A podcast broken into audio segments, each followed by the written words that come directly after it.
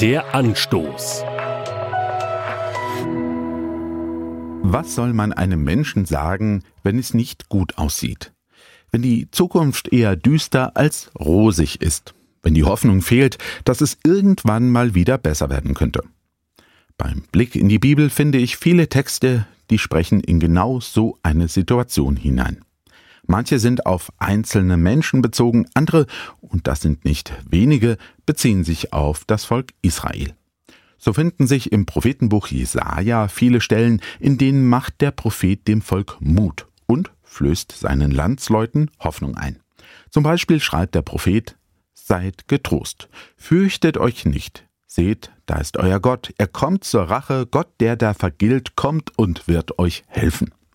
Ein Teil des Volkes befindet sich im erzwungenen Exil. Aber es werden auch wieder andere Zeiten kommen, denn Gott wird seinem Volk helfen. Er wird sein Volk zurückbringen in das Land, das er ihm gegeben hat. Die Freude darüber beschreibt der Prophet in sehr poetischen Bildern. Am Ende des Abschnitts klingt das so. Die Erlösten des Herrn werden wiederkommen und nach Zion kommen mit Jauchzen.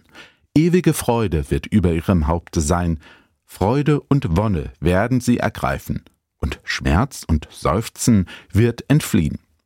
Der Kern von Jesajas Botschaft lautet also, es gibt Hoffnung, weil Gott an deiner Seite ist.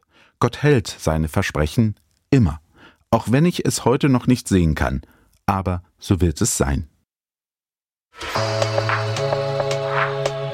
Der Anstoß, auch als Podcast auf erfplus.de. ERF Plus. Tut einfach gut.